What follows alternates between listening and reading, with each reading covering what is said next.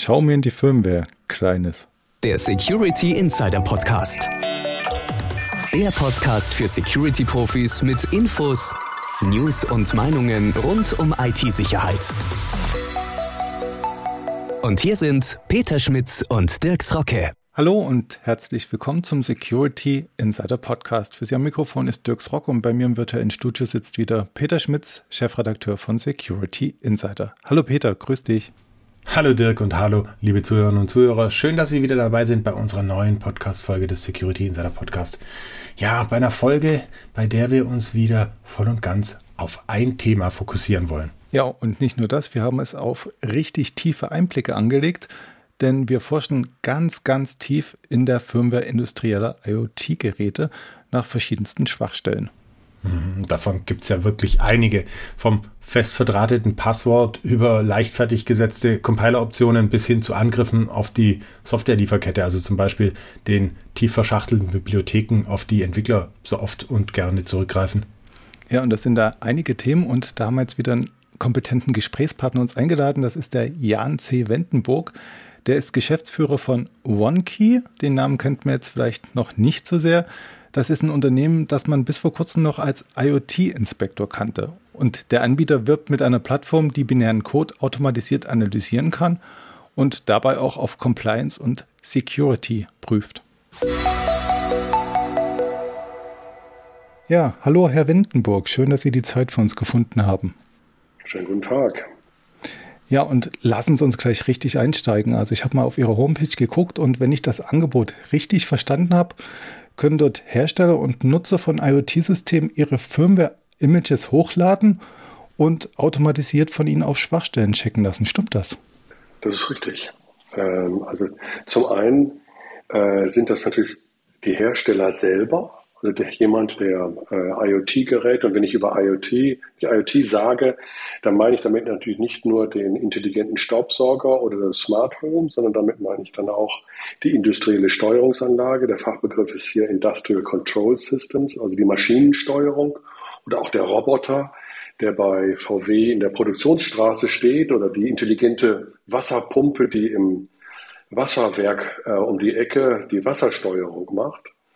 Also das sind alles Geräte, die, das sind intelligente, smarte, connected devices sozusagen, so verbundene Geräte, mit dem Netzwerk verbundene Geräte.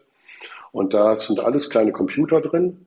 Und diese Computer haben eine, natürlich eine Software. Ja, eine Computer braucht immer eine Software. Und diese Firmware, also diese Software nennt man Firmware-System aus allen möglichen Komponenten und der Anwendungssoftware. Und diese Firmware, darauf haben wir uns spezialisiert, dass man diese Firmware automatisiert prüfen kann. Ja? Und äh, da haben wir einen entsprechenden Service, der genau das macht. Das stelle ich mir jetzt wiederum ein bisschen ja, kompliziert, umfangreich vor, wenn nicht gar wie eine Art Hexenwerk. Also Sie kriegen ja da eine Binärdatei, da sieht man ja erstmal gar nichts. Was machen Sie denn damit hinter den Kulissen? Wie kann man sich das vorstellen? Das genau das ist der Trick. Ähm, ja, wir arbeiten mit einer Binärdatei. Das heißt, wir brauchen keinen Source Code. Ja, wir brauchen auch keinen Netzwerkzugriff. Wir brauchen keinen Zugriff auf das Gerät selber, also auf die Wasserpumpe beim, beim Wasserwerk, ja, oder auf den Roboter in dem, in der Produktion. Das äh, würde sich auch jeder verbieten, ja, wenn man damit irgendwie was macht, ja. Und nachher plötzlich äh, pumpt die Wasserpumpe nicht mehr oder die Produktion steht still und das will natürlich keiner. Deswegen arbeiten wir nur mit, der, mit dem Binär-Image der Software, die auf diesen Geräten läuft. Unsere Software ist so intelligent, diese Binär-Images zu verstehen. Ja, das heißt, äh, viele von diesen Binär-Images ähm, äh, bestehen heute aus äh, handelsüblichen Betriebssystemen wie zum Beispiel Linux oder ähnliches. Das sind natürlich Spezialversionen davon. Ja. Und äh, unsere Software ist in der Lage, diese Betriebssysteme zu verstehen, diese Binärdaten so zu entpacken, ja, dass man wieder versteht, was da drin eigentlich abläuft, ja, welche Komponenten da drin sich befinden und dann diese Komponenten auch auf äh, Schwachstellen oder auf bestimmte Sicherheitsstandards zu prüfen. Mhm. Sie sagten im Vorabgespräch, dass Sie da auch feststellen können, wenn da so fest verdrahtete Credentials drin sind, also diese typischen Admin-Passwörter, die dann immer so fest drin sind. Wie kann ich mir das vorstellen? Also wie gesagt, wenn Sie die Binärdatei haben, ist das da daraus schon erkennbar oder wird da noch irgendwas umgewandelt? Also ist im Endeffekt das Ganze, der Prozess generell, vielleicht um ihn kurz zu umreißen, funktioniert so, wir nehmen dieses Binär-Image entgegen, ja, und ähm, detektieren dann mit verschiedenen Methoden, was es für ein Image ist und wie, wie dieses Image gepackt ist. Ja, also es gibt verschiedene Packungsmethoden, wie diese Images zusammengepackt werden. Äh, wir entpacken dann dieses Image, ja, und schauen dann in diese entsprechenden Komponenten, die wir dann gefunden haben, rein und machen dann eine entsprechende Klassifizierung. Wir machen eine, eine Liste der ganzen Komponenten, erstellen wir und wir äh, gucken dann natürlich auch in typische, in Hashcodes, wenn entsprechende Hashcodes dort drin sind. In der Regel sind da immer irgendwelche Hashcodes drin.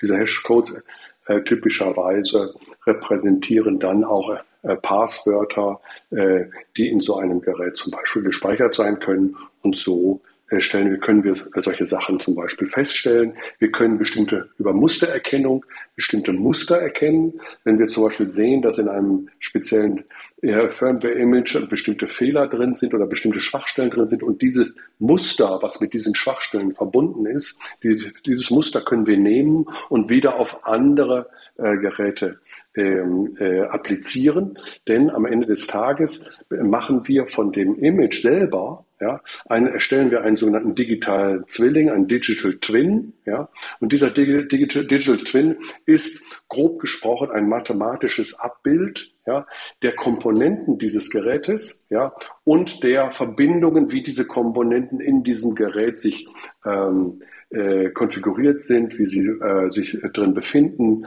was für Komponenten, in welchen Versionen es sind und so weiter. Und auf diesem digitalen Zwilling arbeiten wir dann weiter und machen dann entsprechend unsere weiteren Untersuchungen. Kann ich mir das wie einen kompletten Nachbau, einen abstrakten Nachbau vorstellen, mit dem Sie dann so eine Art Verhaltensanalyse veranstalten? Das ist ein kompletter Nachbau ist es natürlich nicht. Also wir äh, disassemblieren, das ist der, der Fachbegriff, ja, natürlich nicht dies, äh, den, den Binärcode in der Stellen da wieder einen neuen Source Code draus. Ja, also Reverse Engineering, das ist äh, so eine typischen Schlagworte in dem Bereich. Ne? Nein, das machen wir nicht, sondern was äh, wir untersuchen das ähm, äh, Gerät ja oder die, die Firmware ja in Bezug auf äh, entsprechende Sicherheitsschwachstellen. Und diese Sicherheitsschwachstellen können manchmal ähm, äh, sehr unterschiedliche Art und Weise sein. Ja? Dass sie, dass wir sehen, dass bestimmte Konfigurationsdaten einfach entweder drin sind oder auch nicht drin sind. Ein ganz klassisches Beispiel ist, dass das, äh, dass die äh, Software bei der Anmeldung gar keine Authentisierung benötigt, ja, und äh, äh, gleichzeitig ist äh, die äh, Frage nach dem Admin-Passwort gar nicht gesetzt. Ja, das heißt also im Endeffekt heißt es im Klartext, ich jeder kann sich an das Gerät anmelden und das äh, und den Root-Zugriff, also den äh, höchstmöglichen Zugriff auf diese Software erlangen. Ja, und das ist im Prinzip äh, wäre schon ein Kardinalfehler mhm. bei äh, bei einer bei einer Software generell. Also wenn ich es richtig verstehe, schauen Sie jetzt nur danach, ob was abgefragt wird und nicht was abgefragt wird. Also wenn ich jetzt ein ja, schwaches Passwort hätte, würden Sie das nicht erkennen mit der Lösung, oder?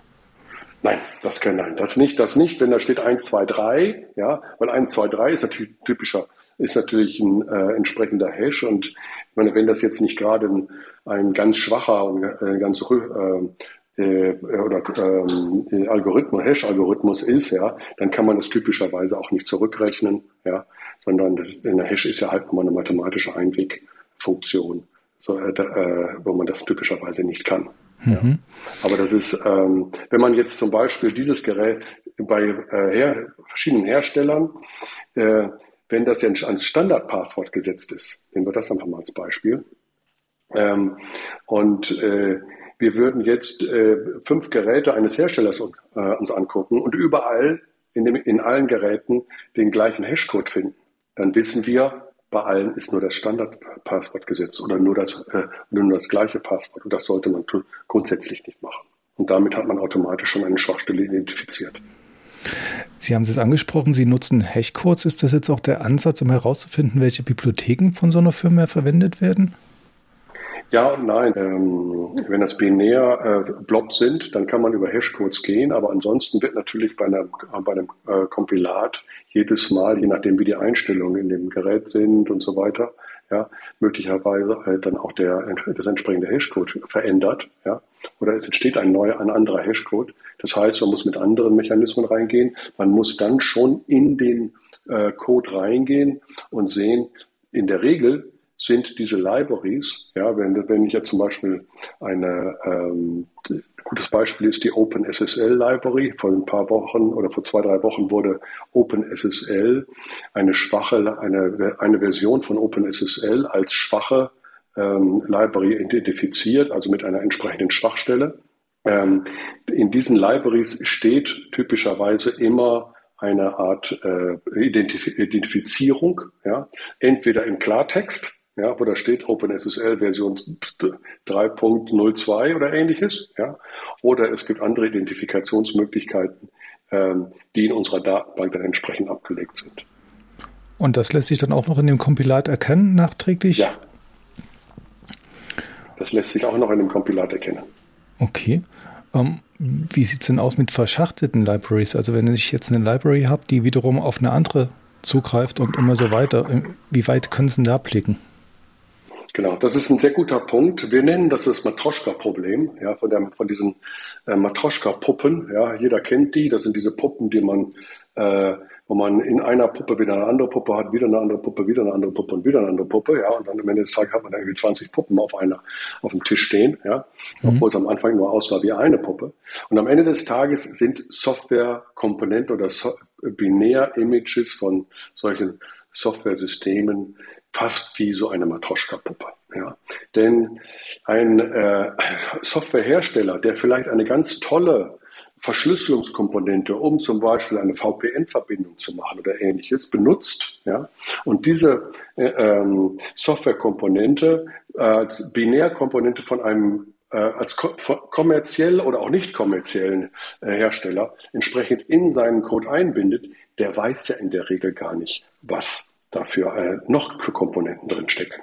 Denn der äh, VPN-Library-Hersteller äh, hat möglicherweise zum Beispiel ähm, OpenSSL zur Verschlüsselung oder zu, ähm, äh, verwendet. Und Wer weiß, ob diese OpenSSL-Komponente, die der Hersteller genommen hat, genau die Komponente ist, die vor drei Wochen als ähm, schwach oder mit schadhaft entsprechend identifiziert worden ist. So können Sie eine ganz tolle Software entwickeln, ja, ganz sicher, ganz, ganz, ganz tolle Standards als Hersteller befolgen, ja, aber Ihr entsprechender Entwickler oder noch nicht einmal Ihr Entwickler, sondern Ihr Zulieferer, ja, der Freelancer Ihres Sublieferanten, ja, der hat dann so eine Komponente plötzlich integriert, ja, und so haben Sie dann so ein Matroschka äh, ähm, Puppenkonstrukt, wo Sie Ihre Software haben, die, so die Komponente Ihres Sublieferanten ist dort drin. In der Komponente des Sublieferanten ist wieder eine Komponente des Freelancers, des, ähm,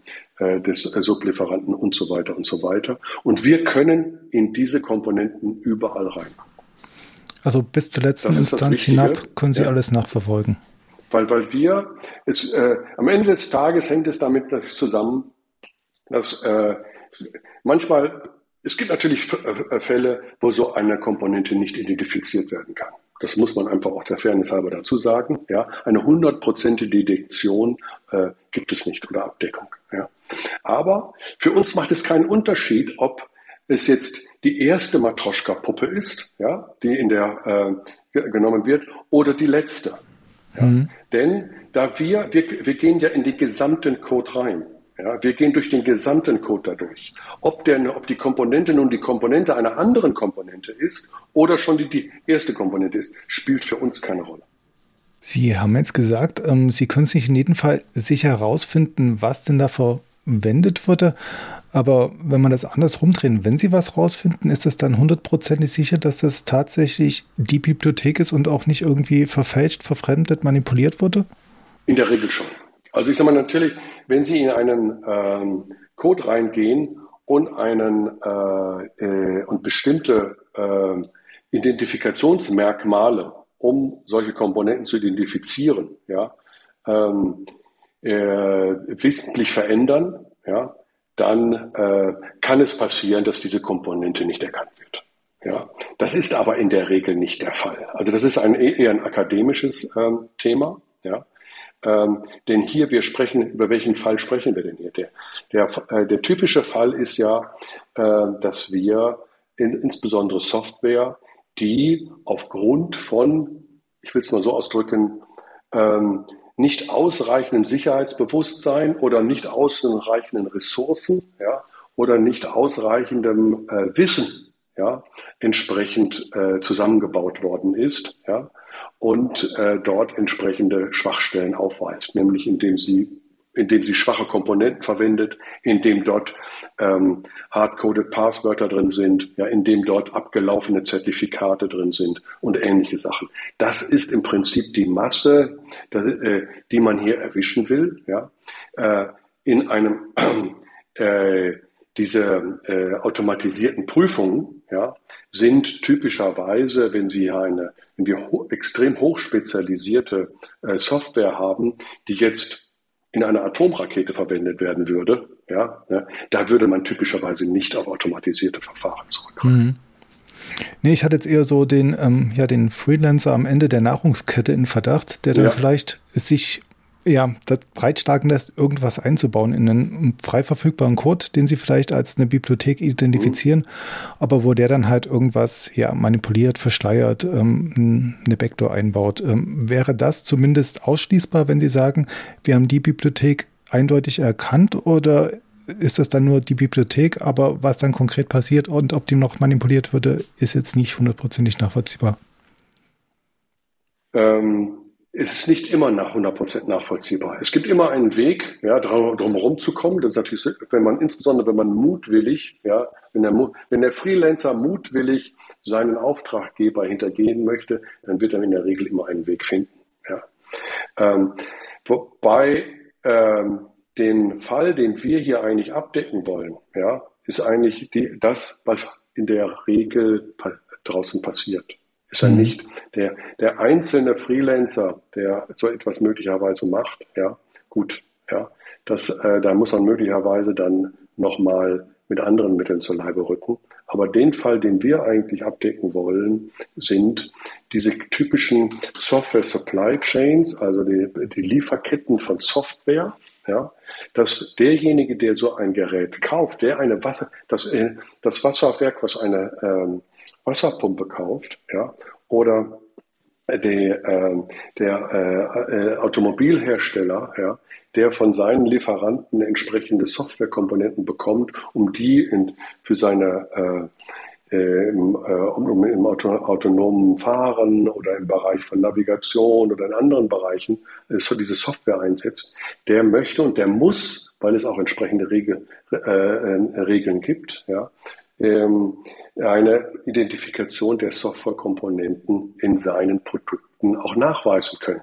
Mhm. Damit er einfach, falls plötzlich, um bei dem Beispiel zu bleiben, in seinem, in einer Software, wo er möglicherweise so eine kopierte Softwarekonstrukte, die dann noch ergänzt werden durch ein bisschen, durch ein bisschen eigener Code. Ja. Mhm. Und diese Software ja, ähm, hat dann einen gewissen Lebenszyklus.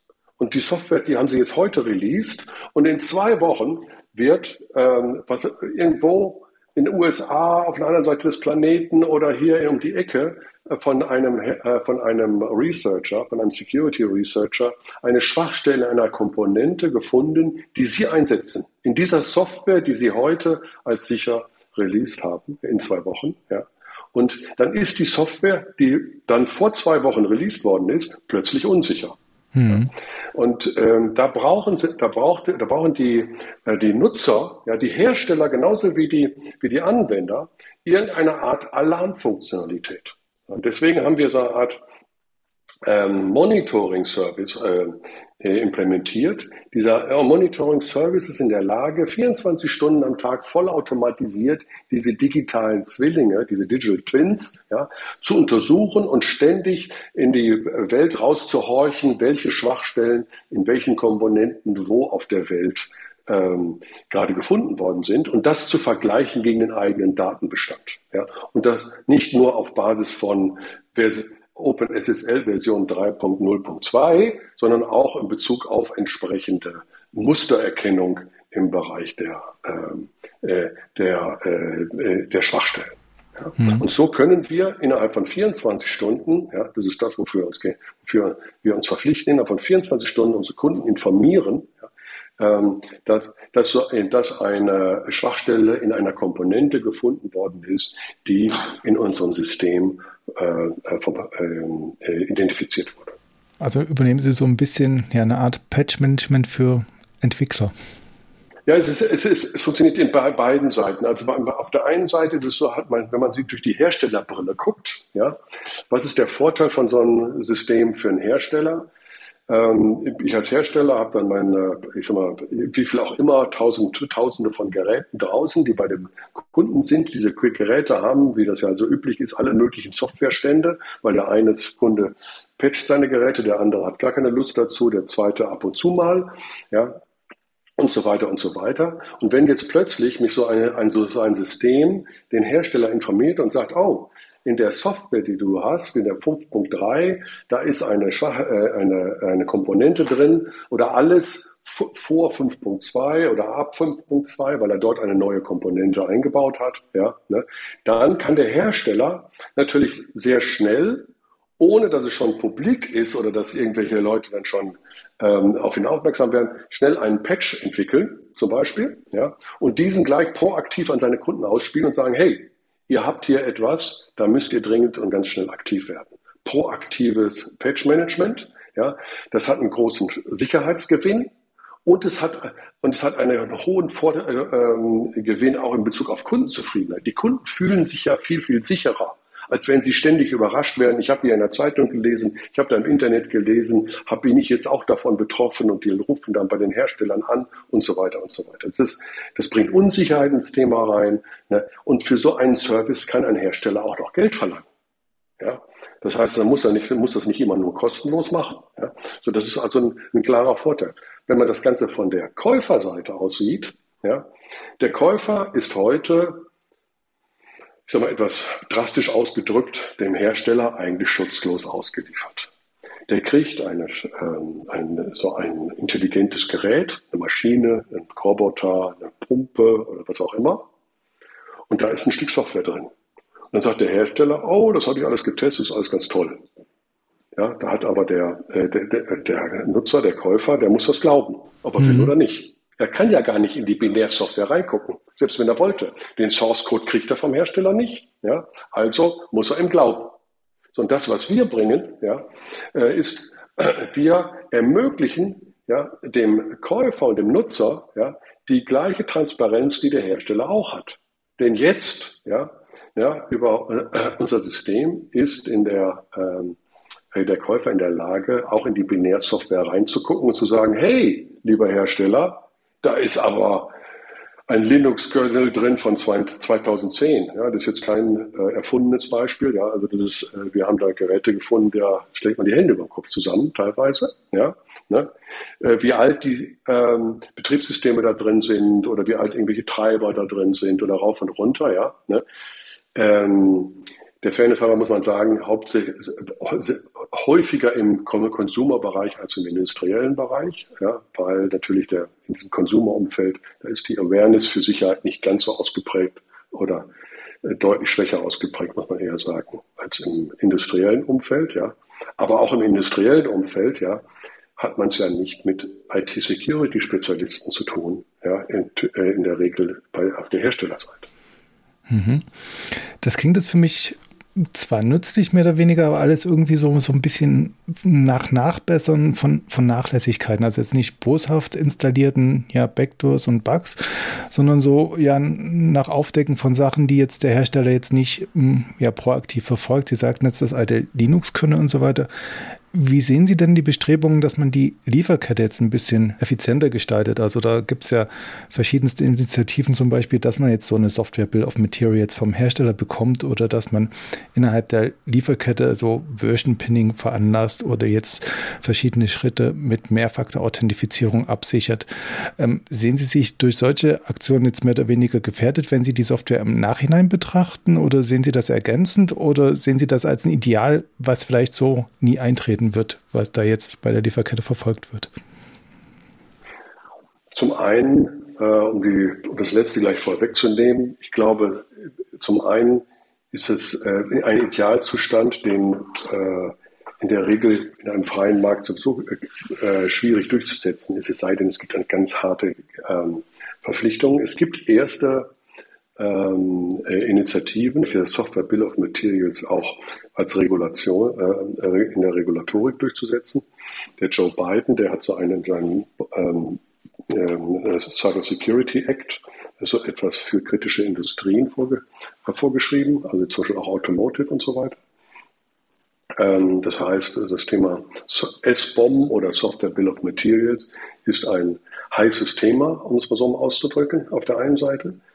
Ähm, auf der anderen Seite ist es so, dass wir sehen uns, wir sagten gerade, dass wir immer nur im Nachhinein irgendwie aktiv werden. Da sehen wir uns eigentlich nicht unbedingt, sondern gerade bei den, bei den Herstellern ja, sehen wir, und das ist das, was wir auch dringend empfehlen, so ein System der automatisierten, des automatisierten Pentestings, ja, ähm, äh, direkt schon im Software, in der Software, im agilen, in der agilen Softwarezyklus einzusetzen, also eine Software Development Lifecycle. Ja. Das heißt, stellen, Sie sich vor, der ähm, Entwickler checkt äh, seinen Code abends ein, nachdem er äh, äh entwickelt hat in der Nacht äh, äh, erstellt der Nightly Build Server, ja, die, das äh, Firmware-Image und lädt automatisch diese Software in äh, unsere Plattform hoch. Unsere Plattform ist, nimmt die Software auseinander, macht eine entsprechende Komponentenanalyse vom Betriebssystem, äh, alle Komponenten und auch die Applikationssoftware und sendet dann über eine intelligente API in, mit strukturierten Daten diese ähm, äh, die, äh, das Ergebnis wieder zurück in die Softwareentwicklung des Entwicklers wieder zurück ja?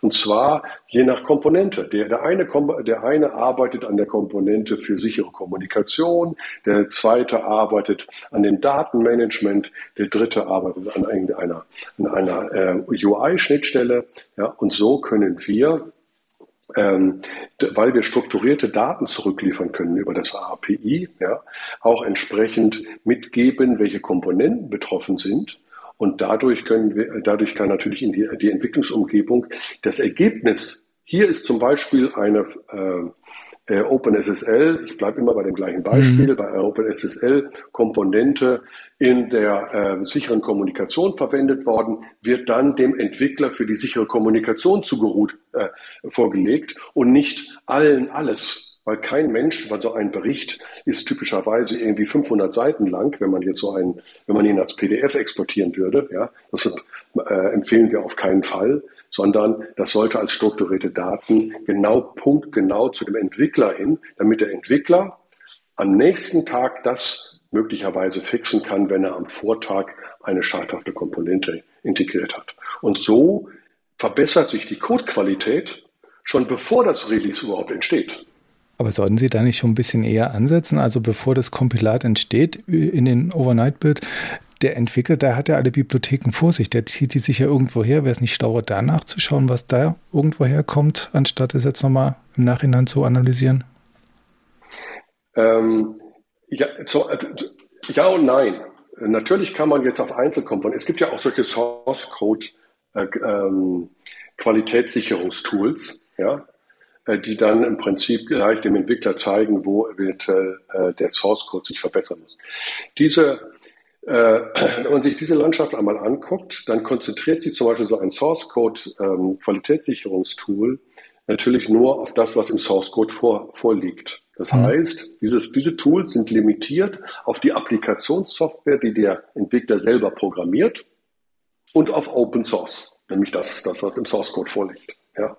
In dem Moment, wo hier Binärkomponenten äh, eingebunden werden und Treiber und ähm, äh, Systembibliotheken und das Betriebssystem, ja, sind diese Source Code äh, Qualitätssicherungstools alle blind.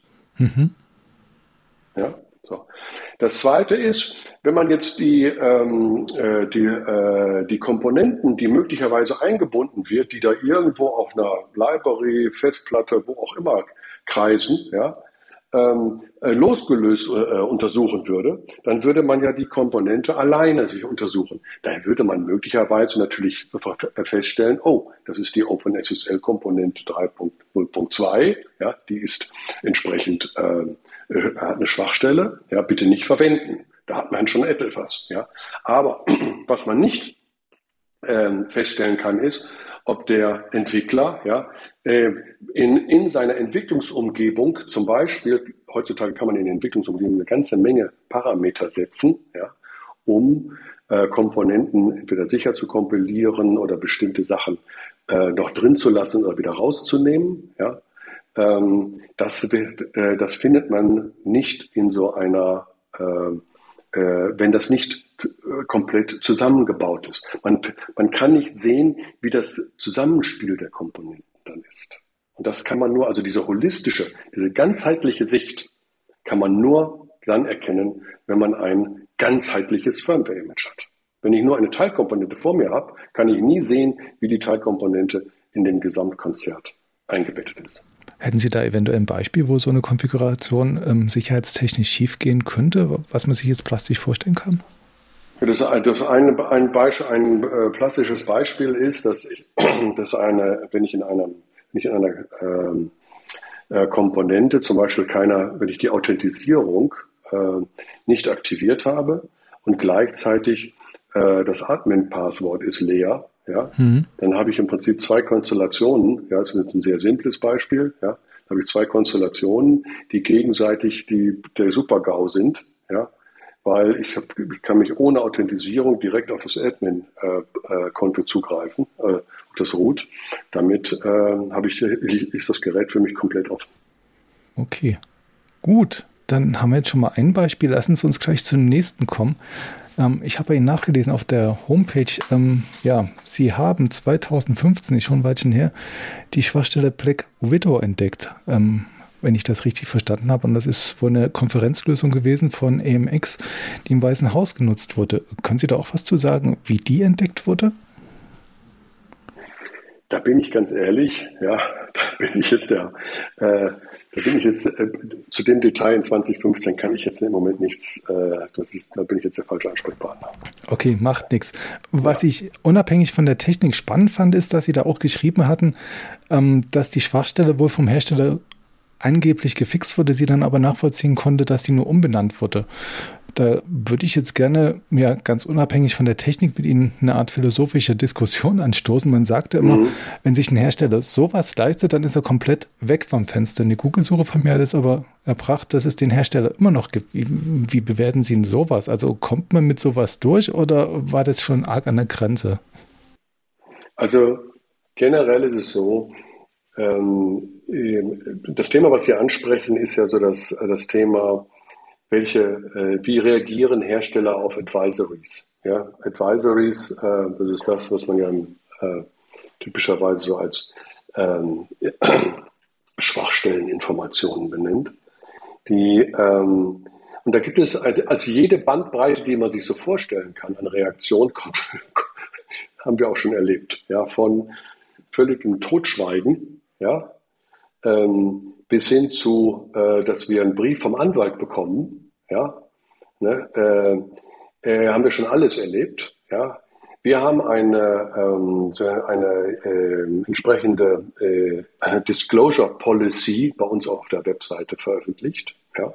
Das ist das, was eigentlich auch so die äh, Branchen üblich ist. Das heißt, wir ähm, äh, haben eine sehr faire Policy, wie wir mit solchen Sachen umgehen. Weil was wir ja nicht wollen, ist, wir wollen ja jetzt nicht den Hersteller sprichwörtlich an die Wand nageln oder irgendwie ein schlechtes äh, äh, mit dem Finger auf ihn zeigen, sondern wir wollen ja mit dem Hersteller äh, zusammenarbeiten. Wir machen das ja, weil wir die Welt am Ende des Tages auch ein bisschen sicherer machen wollen. Ja? Und am Ende des Tages wird das immer so gemacht, und das ist das, was eigentlich weltweit üblich ist. Ja? Der, ähm, wenn wir so eine Schwachstelle gefunden haben, dann kontaktieren wir den Hersteller. Wir kontaktieren das auch nicht nur einmal nach dem Motto, wir senden eine Mail an info@ und wenn wir die nicht innerhalb von fünf Minuten gefunden haben, haben veröffentlicht wir irgendwas. Nein, Wir, äh, wir, wir nehmen mehrere äh, Versuche, äh, unternehmen mehrere Versuche, mit dem Hersteller in Verbindung zu kommen über Unterschiede. Wenn er sich beim, bei, der, bei den ersten nicht gleich meldet, die Mehrzahl der Hersteller melden sich ja auch direkt. Ja? Ähm, und dann äh, erklären wir dem, äh, dem Hersteller das, was da passiert ist oder wie wir das entsprechend gefunden haben. Und viele Hersteller, und das ist das, was ich auch sehr, sehr gut finde, viele Hersteller arbeiten dann auch mit uns sehr vertrauensvoll zusammen und äh, sind sehr interessiert, ihre eigene Sicherheit zu verbessern. Ja? Und ähm, erstellen dann entsprechende Fixes, Patches oder sonst irgendetwas. Und nach entsprechenden Tagen, das ist in der Regel irgendwas zwischen 90 und 120 Tagen, ja, dann äh, wird, dieser, wird diese Schwachstelle auch, auch allgemein veröffentlicht. Wir wollen ja nicht, dass Hacker auf sowas zugreifen, um dann irgendwelche Hersteller zu, äh, zu schädigen oder die Kunden, deren Kunden. Da haben Sie sich jetzt ziemlich diplomatisch versucht, aus der Affäre zu ziehen. Die, die, Frage bleibt natürlich im Raum stehen. Ähm, kann man Herstellern generell vertrauen oder sollte man ihr Tour dann im Zweifel doch noch mehrmals drauf ansetzen auf die Lösung? Ich glaube, ich habe eine Antwort dafür. Also ähm, Vertrauen ist gut, Kontrolle ist besser. Ist meine, mhm. ähm, ist, einfach, ist meine sehr knappe, klare Antwort dazu. Dieses Sprichwort gibt es schon seit so vielen Jahren, ja. Und das gilt auch hier, ja. Weil am Ende des Tages, es reicht ja es ist ja nicht so, wenn man äh, sagt, ja, äh, die meisten Hersteller sind, äh, äh, gehen damit ganz toll um, ja, und das reicht mir. Ja, das wäre so, als wenn Sie ein Antivirus-System hätten auf Ihrem Computer und der Hersteller würde sagen, ja, 80 Prozent der Viren finden wir. Ja, da würden Sie dann auch, das ist wahrscheinlich das erste Mal, Sie schalten das Gerät ab. Ja, oder Sie ziehen zumindest den Netzstecker, ja, äh, den Netz- und Netzwerkstecker. Ja, das ist im Prinzip das, was eigentlich das Problem ist. Der eine oder die, die ganz wenigen, die, es nicht, die sich nicht dran halten, die reichen ja schon, äh, möglicherweise einen, äh, einen auch durchaus auch existenzbedrohenden Schaden anzurichten. Ja? Mhm. Und das ist das eigentliche Problem. Ja? Das Schadenspotenzial ist so gigantisch, ja, und insbesondere jetzt auch vor dem Hintergrund der Sondersituation, die wir da mit Russland in der Ukraine haben, ja, ähm, da ist sicherlich noch ein, noch ein bisschen mehr und noch ein bisschen mehr Druck auch auf, diese, auf diesem ganzen Thema. So sieht es aus. Sie haben es jetzt auch schon angedeutet ähm, mit der Antivirenlösung, die jetzt gerade im Gespräch ist, mehr oder weniger. Ich weiß jetzt nicht, ob Sie auf den bestimmten Anbieter geschiert haben oder nicht. Ähm, die Frage an Sie wäre jetzt, können, könnte man auch andere ja, Softwarebrocken analysieren, die jetzt ein bisschen umfassender sind als so Firmwares, die Sie jetzt gerade automatisiert angehen. Ähm, kann man sich da was vorstellen, dass man auch allgemeinere Software sich anschaut und da irgendwelche Schwachstellen findet? Grundsätzlich ja. Also es ist so, dass ähm, vielleicht einen kleinen, einen halben Schritt kurz zurück, um äh, nochmal in Erinnerung zu rufen, wie so eine automatisierte äh, Prüfung eigentlich läuft. Ein, das Entpacken dieser Software, ich hatte ganz am Anfang mal darüber gesprochen, wie unser System versteht, wie Software gepackt ist, wie sie entsprechend strukturiert ist und so weiter. Ähm, diese Mustererkennung und diese Struktur- und Packerkennung der, der verschiedenen Packsysteme, ähm, äh, die sind natürlich nur, äh, man kann nur das erkennen, was man vorher dem System auch beigebracht hat. Ja? Äh, oder im Wesentlichen. Denn und äh, je nach Betriebssystem oder je nach Plattform unterscheiden sich natürlich diese Pack-Algorithmen. Das heißt, grundsätzlich ist es unserem System völlig egal, ja, was das für Software ist. Ja, aber diese Software ist natürlich in unterschiedlicher Art und Weise gepackt ja, mhm. und strukturiert. So, das heißt, wir fokussieren uns, und Rom wurde ja auch nicht an einem Tag erbaut, wir fokussieren uns im Moment auf das Thema IoT, ja, also IoT, Industrial IoT und OT, ja, und konzentrieren uns auf die in diesem Bereich üblichen ähm, Betriebssysteme, Packalgorithmen und so weiter und so weiter und Datenstrukturen. Ja. Natürlich kann man damit auch ähm, ein, ein, ganz klassisches, ein ganz klassischen Server-Image oder von einem, ähm, von einem Telefon oder was auch immer entsprechend untersuchen Dazu muss das System aber in der Lage sein, die, die auf dieser Plattform üblichen äh, ähm, äh, Pack-Algorithmen ja, oder äh, und Datenstrukturen und ähm, Angriffsvektoren, weil auf einem Mobiltelefon hat man typischerweise andere Angriffsvektoren als auf einem normalen Server und auf dem Server sind sie wieder ein bisschen anders als auf einem IoT-Gerät. Kann man da sagen, dass ich jetzt, hm, ja, um jetzt ein plattes Beispiel zu nennen, so eine klassische Textverarbeitung schon groß von so einem Firmware-Image unterscheiden würde jetzt äh, in Komplexität beziehungsweise Packalgorithmus beziehungsweise Funktionalität, die dann ja auch permanent wechselt mit jedem Patch?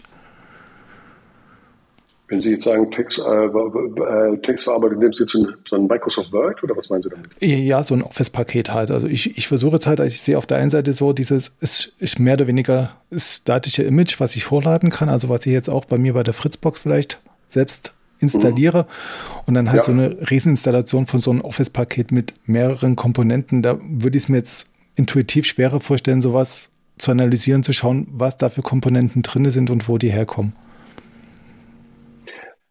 wenn man mal, wenn man, äh, ich habe es jetzt gerade nicht bei der aktuellen gemacht, aber man früher bei Micro, beim Word, glaube ich, irgendwie in das äh, über Word Dialog reinging, ja, da stand da irgendwie drin, irgendwie so eine Art so ein Spellchecker oder sowas, ja, also äh, das waren auch alles eine ganze Latte von Drittkomponenten, die da aufgelistet sind, ja.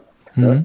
Auch wenn man das jetzt bei Adobe-Produkten macht, hier wie Adobe, äh, äh, Photoshop, äh, Illustrator und rauf und runter, wenn man da so ein, wenn man da den Bildschirm aufmacht, da kommt am Anfang so ein Splash-Screen und dann werden alle möglichen Komponenten drin geladen. Das ist, äh, das rast dann da praktisch äh, so ein klein, wie so ein kleines in so einem kleinen Fenster vor einem her. Ja.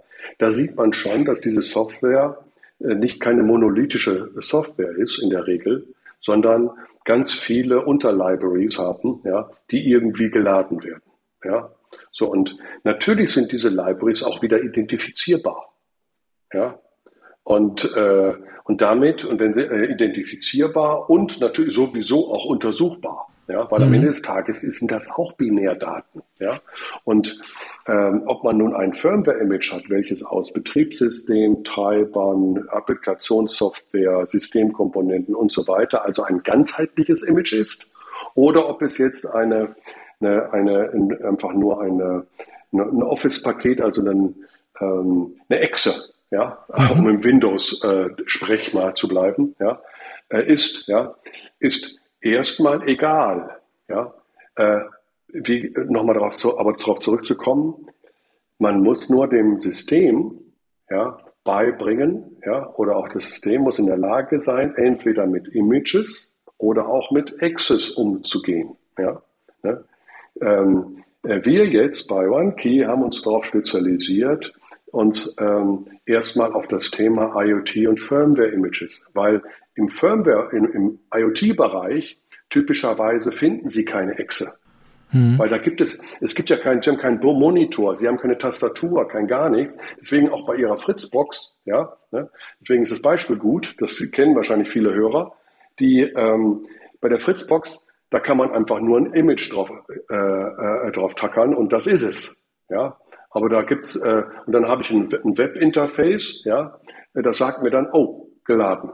Ja, aber ich kann nicht jetzt noch, ich habe nicht noch fünf Applikationssoftware, die ich noch irgendwie nachladen kann. Wenn ich Sie richtig verstehe, werden wir dann quasi so einen Check für die allgemeine Universalsoftware so schnell nicht sehen und Sie werden sich weiter auf die IoT und Firmware-Devices konzentrieren, richtig? Ich, also ich glaube, dass der Trend geht langfristig, also erstmal, um Ihre Frage zu beantworten, so ein ähm, äh, generelles Portal, wir können alles prüfen, egal woher es kommt, ja, und egal was es ist, das wird sicherlich noch ein paar Jahre dauern, ja. Ähm, es gibt zwei Trends, die sicherlich dahin gehen, ja. Ähm, das eine ist, dass diese Plattformen natürlich jeden Tag intelligenter werden. Ja, das zweite ist, dass die ähm, dass die Software sich in vielen Bereichen standardisiert. Ja, also von der, insbesondere von den Betriebssystemen her. Ja, es gibt heute, insbesondere wenn man natürlich noch in, aus früheren Jahren, da hat man ja nur ganz wenig Hauptspeicher gehabt, die Prozessoren waren nicht so leistungsfähig und rauf und runter. Und da hat man natürlich gerade im industriellen Umfeld, ja, ähm, äh, sehr, äh, sehr effizient programmieren müssen. Ja, das heißt, mal eben so eine Library, die man mal irgendwie so, äh, die 5 Megabyte hat, ja, äh, dazu zu linken, nur damit die ein bisschen was verschlüsselt, kann, kann man sich nicht leisten, wenn die Gesamtsoftware nur 50k groß ist. Ja, oder sonst irgendwas, also Kilobyte. Ne? Ähm, das heißt, das ändert sich zurzeit radikal und sehr, sehr schnell, weil natürlich die Prozessoren dramatisch leistungsfähiger werden. Ja, mit Speicher ist bei vielen Sachen nicht mehr das Problem. Das einzige Problem, was immer noch existiert, natürlich ist Energie. Ich brauche so ein Gerät viel Energie, dann muss ich effizienter sein. Aber das Thema Speicherplatz und Prozessorpower, was manchmal Energie natürlich einhergeht, ja, ist einfach nicht mehr bei, in vielen Dingen nicht mehr das Thema. Ja. Deswegen standardisiert sich sehr viel auch in Richtung Linux von diesem Spezialbetriebssystem in, im industriellen Umfeld. Ja. Und äh, das ist ein, ein ganz, ganz äh, wesentlicher Punkt. Ne? Und, äh, und wie gesagt, dass, äh, dass die Geräte, dass die Plattformen generell intelligenter werden. Ja? Aber so generell wird es sicherlich noch ein paar Jahre dauern, bis man äh, da eine äh, so ein allgemeines Portal oder sowas hat. Mhm. Das werden immer spezialisierte Anwendungen bleiben. Sonst lassen Sie mich nochmal zum Abschluss konkret bei Ihnen nachfragen. Also wenn die, mhm. ja, die Hardware in der Industrie immer komplizierter wird, also Sie sagten es mehr Speicher, schnellere Prozessoren. Was bedeutet denn das für die Analyse? Wird es dann auch komplizierter, diese größeren Dateien zu analysieren oder wird es einfacher, weil immer mehr auf die standardisierten Komponenten wie Linux setzen? Es wird wenn man es mal aus der, vom Helikopter betrachtet, also die, so, solange der prozentuale Anteil von Linux-Betriebssystemkomponenten im industriellen Umfeld zunimmt, ja, wird es natürlich aus der Brille des automatisierten Prüfens einfacher, weil ich weniger Varianz habe. Ja? Ähm, dass das Linux-Image selber ja, größer und komplexer wird, ist eine andere Dimension. Ja? aber die Dimension ist leichter zu verkraften als eine Dimension von extrem exotischen Betriebssystemen und extrem mhm. exotischen Datenstrukturen. Ja? Okay, also größer wird es, aber von der Komplexität, von der Analysetiefe vielleicht ein bisschen geringer. Ja, das, das, nein, nein, das, ist, das spielt bei uns für uns keine Rolle. Also wenn wir jetzt, ein, wir haben äh, Kunden, die senden uns ein, ein, ein Firmware-Image, das ist äh, 100 MB es gibt aber auch Kunden, die senden uns ein einzelnes 5 Gigabyte. Mhm. Ja, also das ist, äh, und äh, die, da, die Analysetiefe ist bei beiden identisch. Ja, und der, in der Regel liegt die ähm, äh, auch an anderen, an anderen äh, Themen, äh, wie, wie sind die Daten intern strukturiert, ja, ähm, gibt es dort äh, Komponenten, die äh, äh, aus welchen Gründen ähm, nicht erkannt werden oder ähnliche Sachen, dann muss man in solche, in solche Dinge auch nochmal äh, noch manuell Hand anlegen. Das ist aber eher die Ausnahme. Mhm. Eine letzte Frage habe ich noch und ich traue mich gar nicht so recht, die zu stellen, ehrlich gesagt, weil es immer so dieses Hype- und Bass-Thema ist. Aber ich frage mich jetzt schon so die ganze Zeit äh, gegen Ende unseres Gespräches, inwieweit denn so eine künstliche Intelligenz dazu beitragen könnte, den Ansatz ein bisschen ja schneller, tiefer und vielleicht doch ein bisschen allgemeiner zu gestalten. Ist das jetzt reine Träumerei, die der PR-Mensch mir erzählen wird, oder ist das tatsächlich auch ein realistisches Szenario, was Sie sehen? Ähm zum einen, äh, ich habe hab auf die Frage gewartet, weil die ist ja nicht, äh, die ist nicht ganz von der Hand zu weisen. Ähm, zum einen ist es so, äh, künstliche Intelligenz ist nicht, äh, ist kein Allheilmittel. Ja, so nach dem Motto, dann, ich habe hier noch eine künstliche Intelligenz, können wir die nicht mal auch nochmal dazu packen?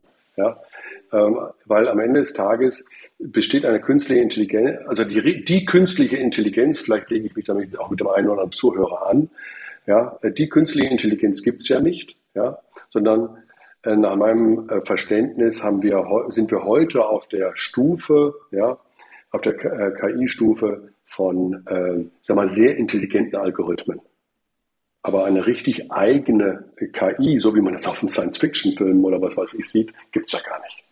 Und deswegen, wenn man jetzt mal auf der Ebene des, der intelligenten Algorithmen äh, diese, äh, die Frage weiter verfolgt, ja, ist das, ist das eine, ein logischer Schritt? Das diskutieren wir natürlich intern auch. Ich hatte vorhin mal ganz kurz erwähnt, dass wir Mustererkennung machen. Ja? Und ähm, ähm, Mustererkennung in dem Sinne, wenn wir in einem Firmware-Image eine bestimmte Schwachstelle sehen und dort ist ein bestimmtes Muster drin, ja, verbunden mit dieser Schwachstelle, ja, mhm. dann schauen wir noch, dann, äh, ich sagte ja, das ist in, in einem, mit dem mathematischen Abbild des digitalen Zwillings, dann nehmen wir dieses, dieses Muster und schauen natürlich auch in anderen äh, Firmware, äh, Firmwares nach diesem Muster. Und das heißt im Umkehrschluss natürlich, je mehr Firmwares wir untersuchen, desto mehr Muster, desto mehr ähm, Pattern bekommen wir zur Prüfung um solche Sachen. Das heißt, je intelli desto intelligenter in Anführungsstrichen wird die Plattform, ja, und äh, desto mehr Muster erkennen wir und desto mehr können wir auch entsprechend erkennen. Über das Thema klassische KI, ja, das ist das, was wir intern natürlich diskutieren. Das kommt insbesondere in dem äh, Umfeld ähm, der dynamischen Analyse, ja, würde so etwas sicherlich ähm, mittel- und langfristig helfen, weil in der dynamischen Analyse müssen Sie ja sehen, wie so ein äh, Gerät sich und in dynamisch verhält. Ja? Und dort können Sie natürlich mit, mit intelligenten Algorithmen äh, noch stärker punkten als in einem klassischen statischen binären Analyse. Okay, und nachdem ich jetzt schon mehrfach die letzte Frage angekündigt habe, möchte ich es jetzt damit auch bewenden lassen. Ich sage Ihnen sehr vielen Dank, Herr Wendenburg. Und wenn Sie ein bisschen weiter sind mit der künstlichen Intelligenz, würde ich gerne noch mal mit Ihnen sprechen und nachfragen, was Sie denn da an Mustern erkennen und wie das funktioniert und wie das da weitergegangen ist. Dankeschön, Herr Wendenburg. Ich danke Ihnen fürs Gespräch. Dankeschön. Das war der Security Insider Podcast. Der Podcast für Security-Profis mit Infos, News und Meinungen rund um IT-Sicherheit.